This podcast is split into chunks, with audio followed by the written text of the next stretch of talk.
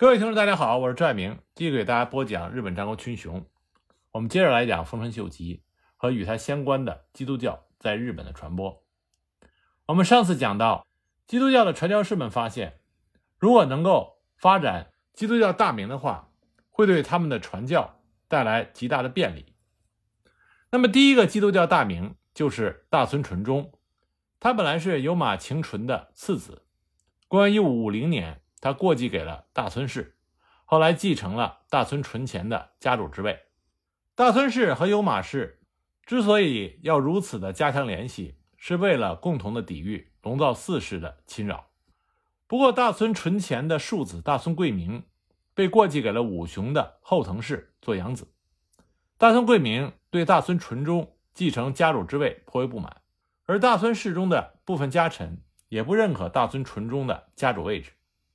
加之大村纯忠所继承的直辖领地比较少，如何快速的积攒实力，进而统合家臣，安定领内，抵御外敌，是大村纯忠他所面临的难题。所以呢，他才会对传教士开出优厚的条件，迫切的希望将南蛮贸易牢牢的抓在手中，来改善自己的财政情况。也正是因为这种原因，大村纯忠迅速的改宗，而且改宗之后。进行了一系列激进的行为。那另一位基督教大名有马晴信，他的改宗除了对利益的渴求之外，也有正常的因素。有马晴信曾经因为领内的局势而持反基督教的态度，但是迫于龙造四世的军事压力，有马晴信不得不向他的叔父大村纯忠求助。他甚至希望葡萄牙船能够为他提供枪支和弹药。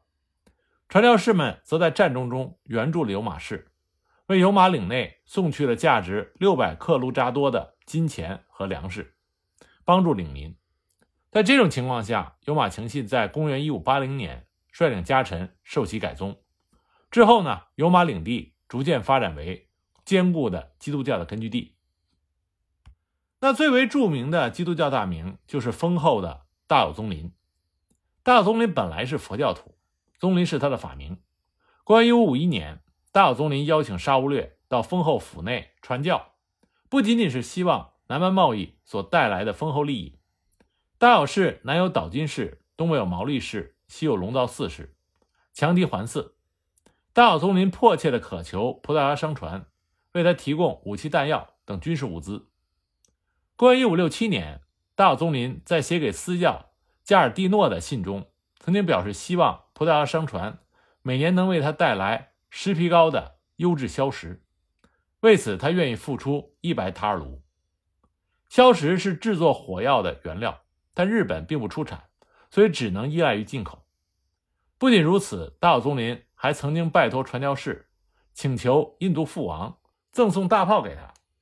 在改宗的问题上，大友宗麟的婚姻成为了绊脚石。他虽然对基督教抱有好感，但他的妻子。是奈多巴拉公司的女儿，极度仇视基督教，于是大友宗林就搬到了鸠楚城隐居，而且另外娶了一名妻子。基督教的教育中不仅倡导一夫一妻制，而且认为只有原配夫妻的婚姻才能受上帝的祝福。一直以来，传教士们对日本自由不羁的婚俗习惯也是多有诟病。但面对大友宗林有两名妻子的现实，传教士们不仅没有对其进行抨击和劝阻。还专门派人劝说第二名妻子皈依了基督教，甚至连一向以固守教义、轻蔑日本文化著称的日本耶稣会第三任部教长卡布拉尔都没有提出异议，还于公元一五七八年八月亲自为大岛宗麟施洗。那么，在布教策略的帮助下，基督教大名相继出现，这就使得基督教在北九州地区牢牢地扎下根来，它的影响也日益加深。而在同一时期，随着织田信长、丰臣秀吉他们对日本的统一和对基督教的保护政策，耶稣会在日本的布教事业也迎来了一个新的发展阶段。刚开始，日本的基督教信徒的增长是非常缓慢的。截止到1571年，全日本的教徒人数总计只有2万五千人左右。但是在布教策略的帮助下，北九州的布教局面逐渐的转好。随着织田信长上落之后，京都局势逐渐的稳定，和基督教大名的逐渐产生，耶稣会的布教事业就得到了突飞猛进的发展。京都地区是当时日本的政治文化中心，从沙悟略开始，耶稣会的传教士们就一直试图着在京都地区布教。一五六八年，信长上洛成功之后，就成为了京都的实际控制者。一五六九年，耶稣会传教士弗洛伊斯在和田为政的引荐下，拜见了织田信长，获得了在京都自由传教和建立教堂的许可。织田信长对基督教采取支持和保护态度的原因，除了他个人对西洋事物的兴趣和对传教士的好感之外，更多的是出于对获取南蛮贸易利益和火枪的考虑。在织田信长的保护下，传教士们终于能够在京都地区稳定的开展布教活动。一五七六年，著名的京都南蛮寺，也就是教堂落成。同九州一样，京都地区也出现了。高山有照和高山右近父子等一批基督教大名。与九州的基督教大名不同的是，在难以接触到南蛮贸易的京都地区，这些大名都是因为渴求信仰而皈依基督教的。他们出于宗教热情，自发地履行信徒的职责，积极地帮助传教士布教，甚至强制家臣和领民改宗。在他们的帮助下，基督教信徒的数量快速的增长。到了1577年，涉金、河内两国已经有约八千名信徒，而1577年和1578年两年之间，京都地区就有约一万两千人受洗改宗。1579年，传教士们在织田信长的居城安土城的城下町修建了宏伟的教堂。另外一方面呢，在九州地区，虽然大村纯忠等九州大名皈依基督教的时候，并不完全是出于对信仰的渴求，但是在传教士的不懈努力下，这些大名们不仅自己成为了虔诚的基督徒，还极力的促使乃至强制家臣和领民信仰基督教。大村岭、油马岭和丰后等地区陆续出现了领民大规模集体改宗的现象。一五七四年到一五七六年，大村岭内有三万五千人改宗；一五七九年，丰后有信徒一万名；而一五八五年一年内，丰后就有约一万两千人改宗。到了一五八七年。丰后已经有基督徒三万人左右。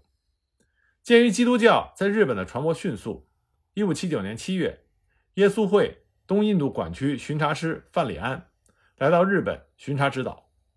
在他的主持下，日本耶稣会召开了会议，对以往的布教经历进行了反省，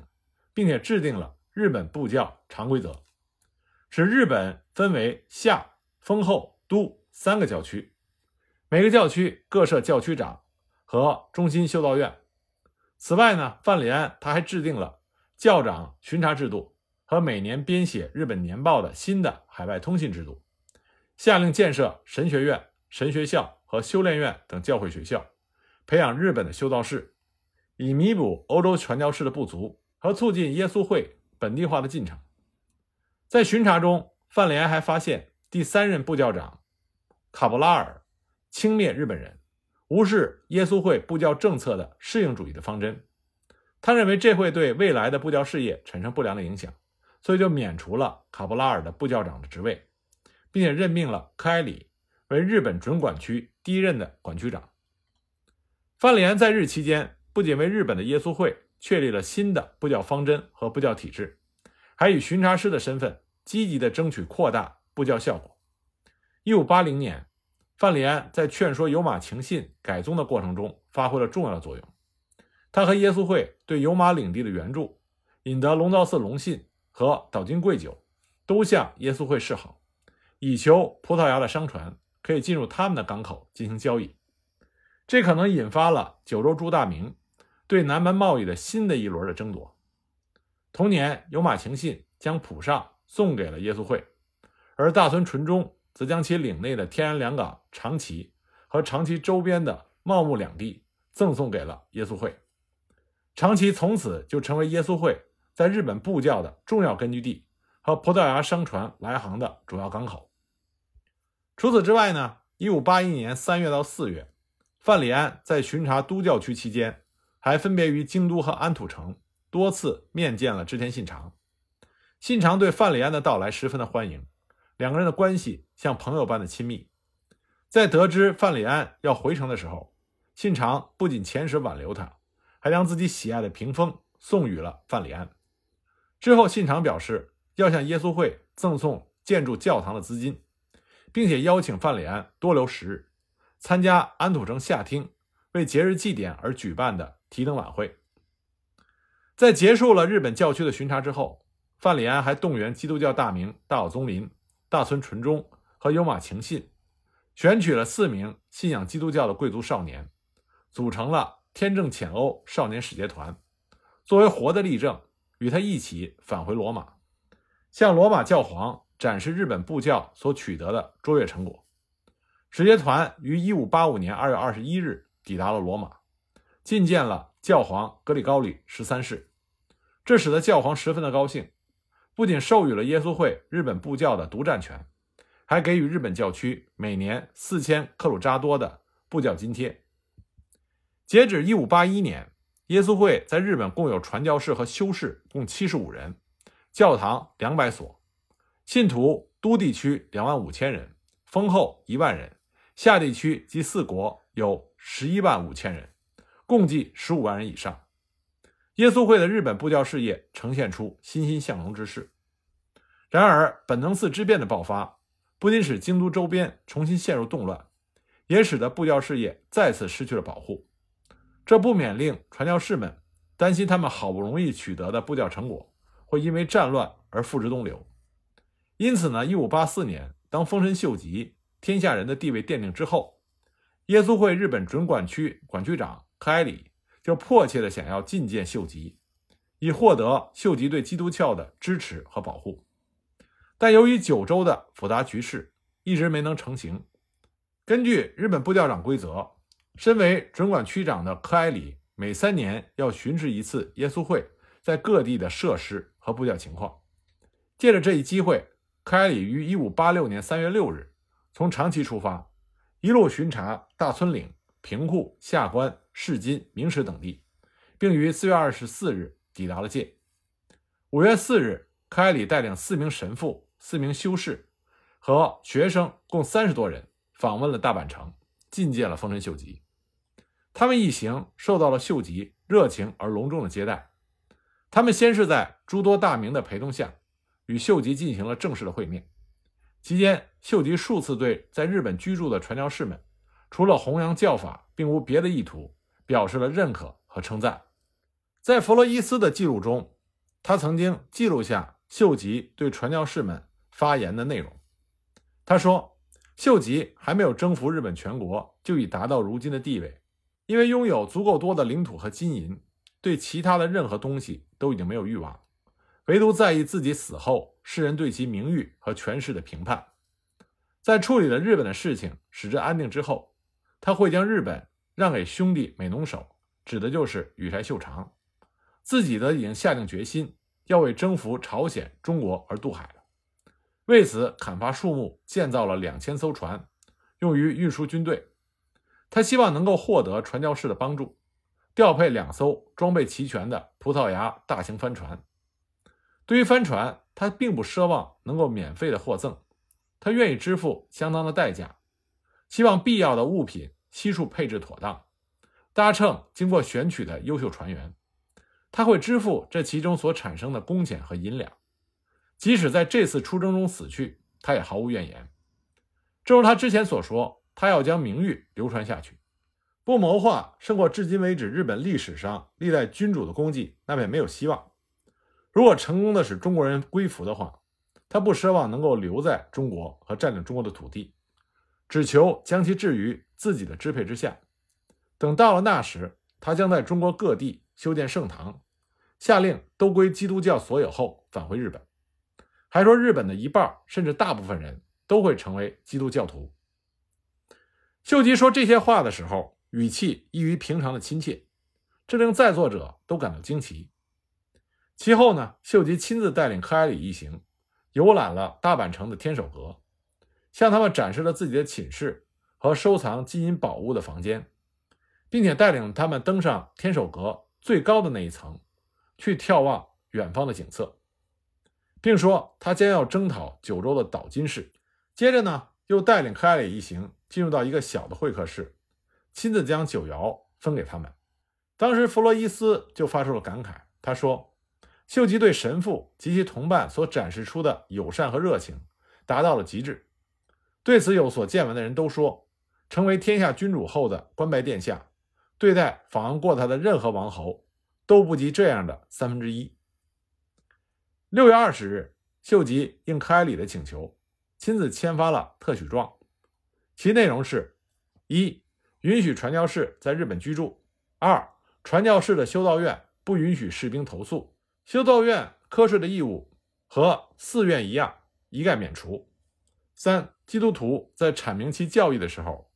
禁止暴力扰乱妨碍行为。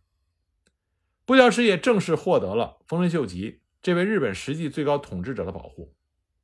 在得到了秀吉的布教许可之后，日本的布教事业就迅猛发展。一五八四年到一五八五年，秀吉麾下的黑田孝高、浦生世香、小西行长等重要的将领都接受了洗礼改宗。京都著名的汉方医生取之赖道三的改宗，甚至惹得正亲听天皇亲自派遣使者进行劝告。传教士们也开始积极地开辟新的教区，背前背后。每座三国的大名宇喜多秀家不仅颁发了布教许可，还同意在冈山建立教堂。在黑田孝高的斡旋下，山口的毛利氏也同意传教士进入其领地。如果宇喜多氏和毛利氏也成为基督教大名的话，使其领民集体改宗，那么耶稣会的教区就会从九州到畿内连成一片，除四国之外的整个西日本都将信仰基督教。基于这样的发展态势，恐怕没有人会怀疑布教的美好前景。传教士们甚至可能相信，如果秀吉对克阿里所说成真的话，不仅日本，就连中国也会成为信奉基督教的大教区。很可惜，好景不长。虽然丰臣秀吉起初与织田信长一样，对基督教采取的是支持和保护的态度，甚至在与传教士相处的过程中，表现得尤为亲近。但是在平定九州的过程中，秀吉突然转向了禁教的态度。那么这到底是怎么一回事呢？我们下一集再继续给大家讲。